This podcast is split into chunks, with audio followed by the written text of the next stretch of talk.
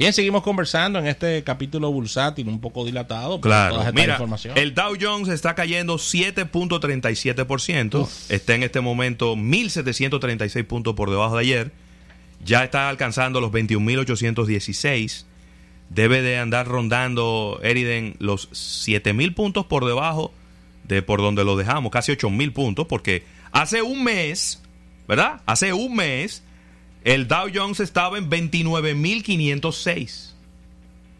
Lo tengo aquí. Y ahora está en 21.800, Una locura. 21.775. Entonces estamos hablando de una caída libre prácticamente. Y el Nasdaq está cayendo 6.8%, 7.412, el Standard Poor's 500, 2.548, que es un 7% también. Eh, rápidamente, petróleo, que ha estado bien volátil, sube como de repente en las tardes. Y baja de nuevo. Y entonces en la mañana baja. Está bajando 5.28% y está en 31 dólares con 24 centavos. Mientras que el oro se resiste a caer y está ahí en 1594. Es decir, no. Esos Ah, 31 dólares, si la memoria no me falla. Nunca se habían visto desde el 2014. de- desde el 2000, 2014. 2014, sí. Desde el 2014. Desde que Arabia Saudí era la presidenta de, De la o sea, OPEP. de la OPEC y el Muhammad, eh, el, presidente de aquel momento, Sí, dijo está- que está ellos, que ellos iban a incrementar los niveles de producción. Mira, el Bitcoin se une y la, se hunde y las criptomonedas todas son golpeadas por esta agitación mundial, ya que el, el Bitcoin, que es la, la más popular y la, y la mayor criptomoneda del mundo, se hundió hasta un 25% durante las operaciones de hoy en la mañana, eh, antes de borrar parte de sus pérdidas para operar con baja. Estamos hablando de la baja de un 18% en la mañana y llegó a cotizar a 6.500 6.500 por cada una de estas criptomonedas.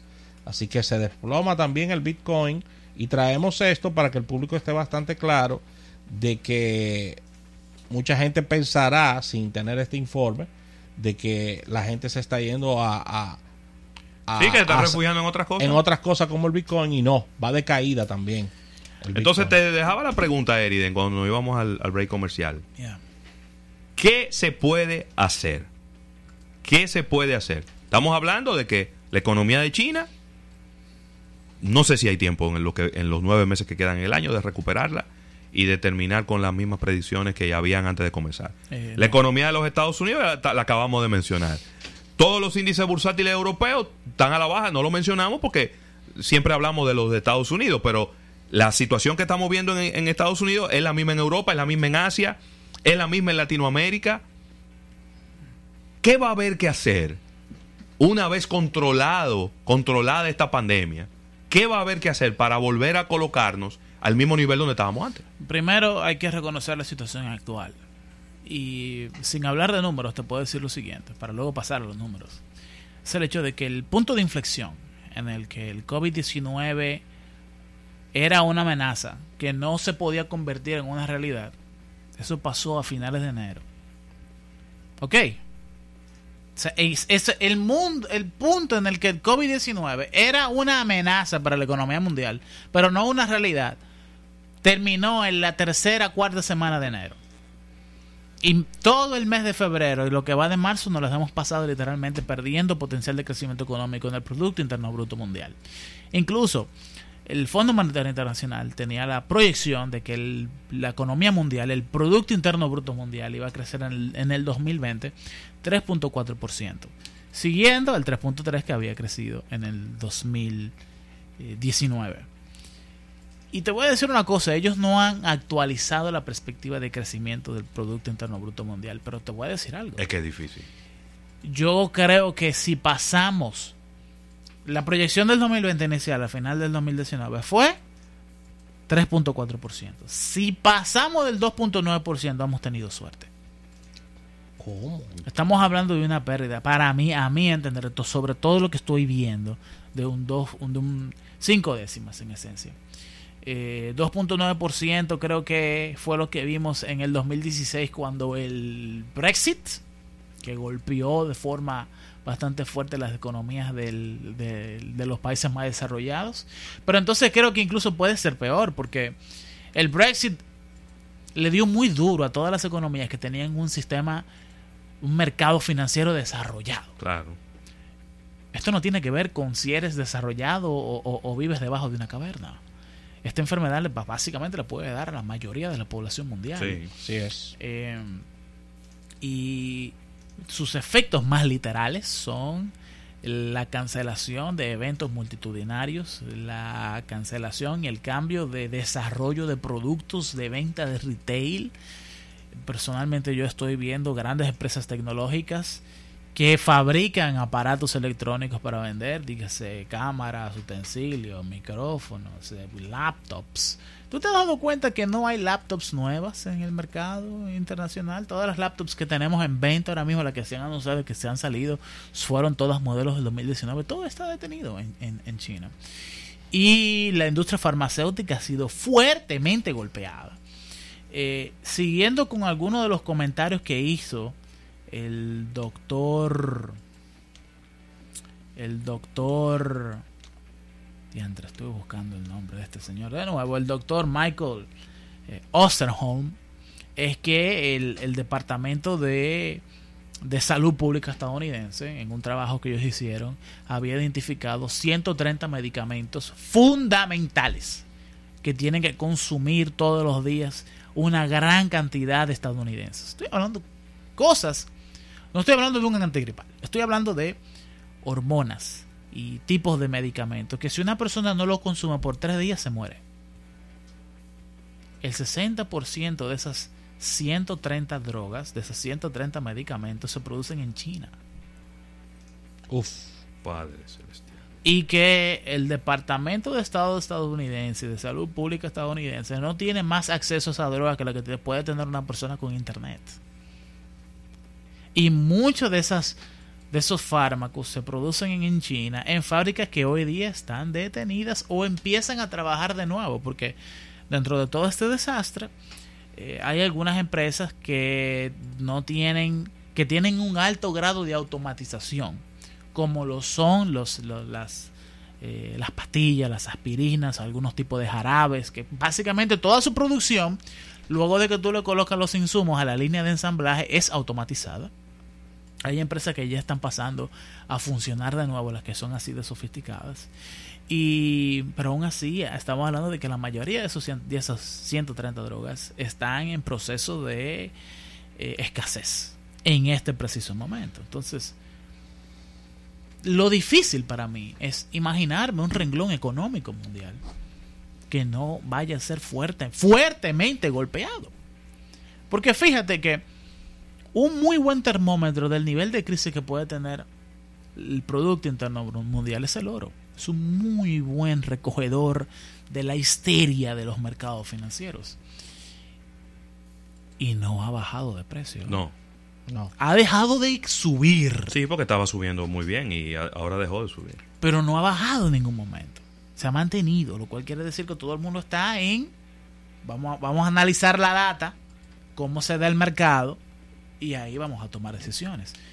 Y te lo traigo a la República Dominicana. Aquí en el mercado financiero no hay volumen de trading en lo absoluto. Aquí no se están comprando ni vendiendo bonos del Banco Central ni de Hacienda. Tampoco mercado de divisas. Todo el O mundo. sea, pero no es que está caro, ¿eh? Es que no hay trading. Ustedes, ustedes saben lo que eso significa, es que no hay, no, no hay mercado. Otro, otro tema, Eriden, ahí mismo para conectarlo.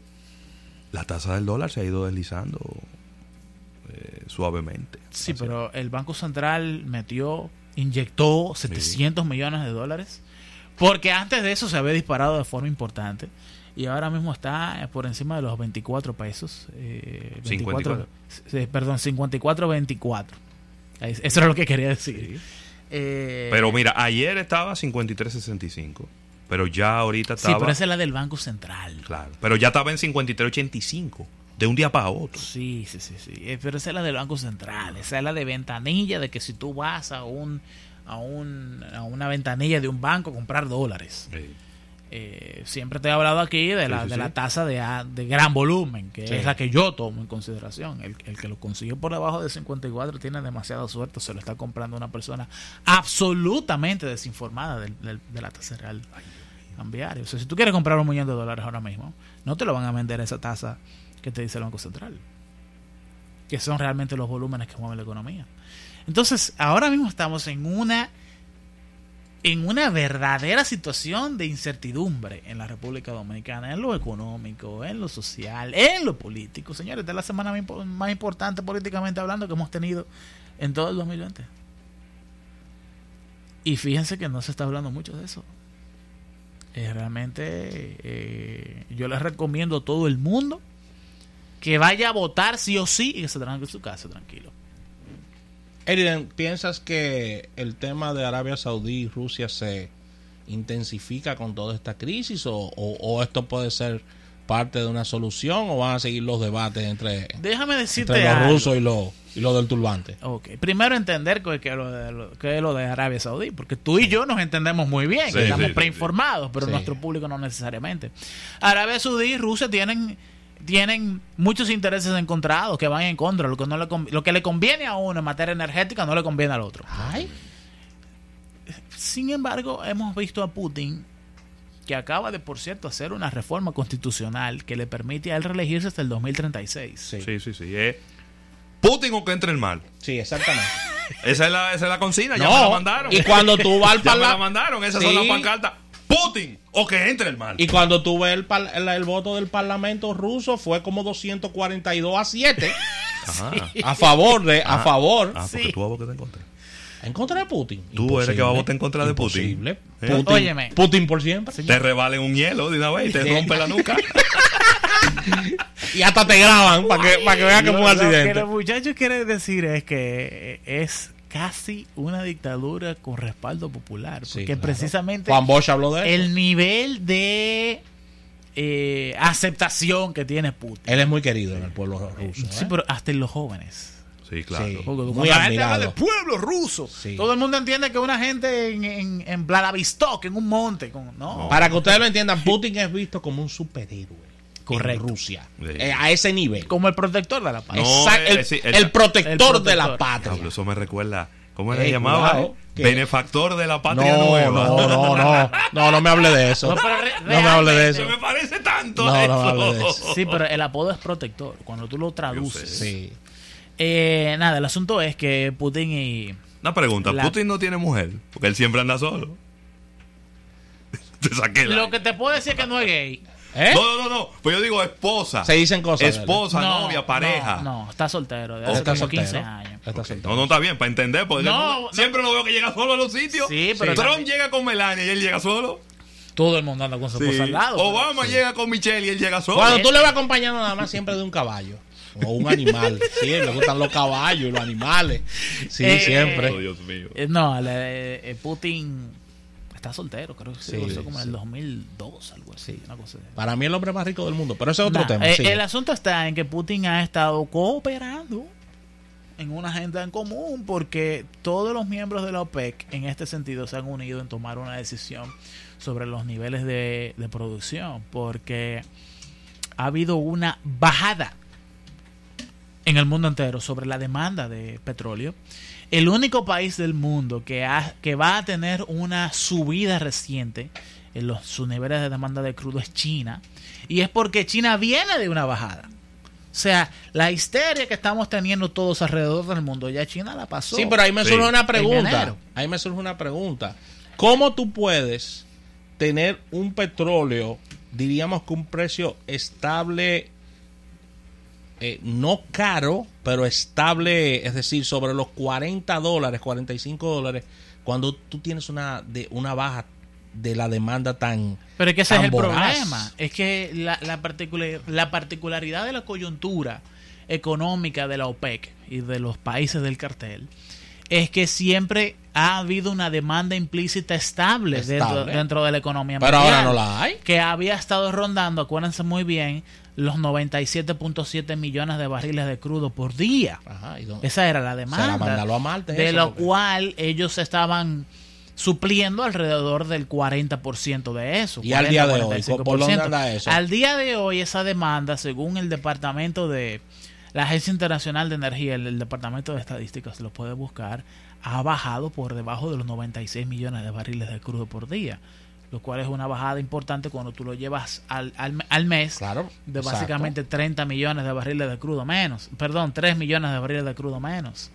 Entonces, Importante ese número. eh, esos son los números que hay que manejar Sí. para darse una idea de qué es lo que está pasando realmente dentro de las negociaciones de la OPEC. Entonces, ¿qué es lo que pasa? Que si en una coyuntura como esta tú aumentas los niveles de crudo, tú vas literalmente a aumentar los costos de tus operaciones y no vas a, y vas a incrementar tu inventario porque no vas a poder vender el volumen necesario para que sea rentable tu operativa.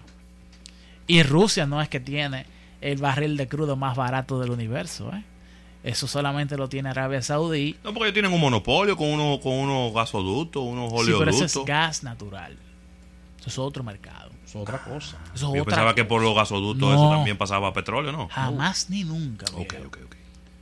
No es lo mismo, ni es igual. El No, gas natural se utiliza en Europa para calentar. Los Sí. calentadores que tú ves clásicos siempre pegados de una ventana, eso funcionan con gas natural. Eh, y las características de oferta y demanda del gas natural como industria son completamente diferentes a las del, a las del mercado del, del crudo de petróleo. Entonces, en resumen, para no complicarlo mucho, ha bajado la demanda mundial de crudo, de petróleo. Esto ha llevado a que los países de la OPEC se pongan de acuerdo en reducir los niveles de producción y bajar el precio para salir del inventario que tienen. Por lo tanto, en 2020 se, se podría decir que se puede, se, puede se puede decir con bastante confianza que vamos a tener un 2020 de, con precios promedio de barril de crudo bastante baratos. Excelente, ya para cerrar, tenemos aquí, estamos recibiendo el decreto del presidente Medina, donde está suspendiendo las clases este próximo viernes ya por temas de Viernes, elecciones. sábado y domingo. Viernes, sábado y domingo, suspendida todas las actividades por temas Sí. de elección el próximo domingo. Sí, Así sí, que sí. ahí está el decreto, acabado de salir. Allá afuera hay un grupo de estudiantes que están esperando para darte un abrazo.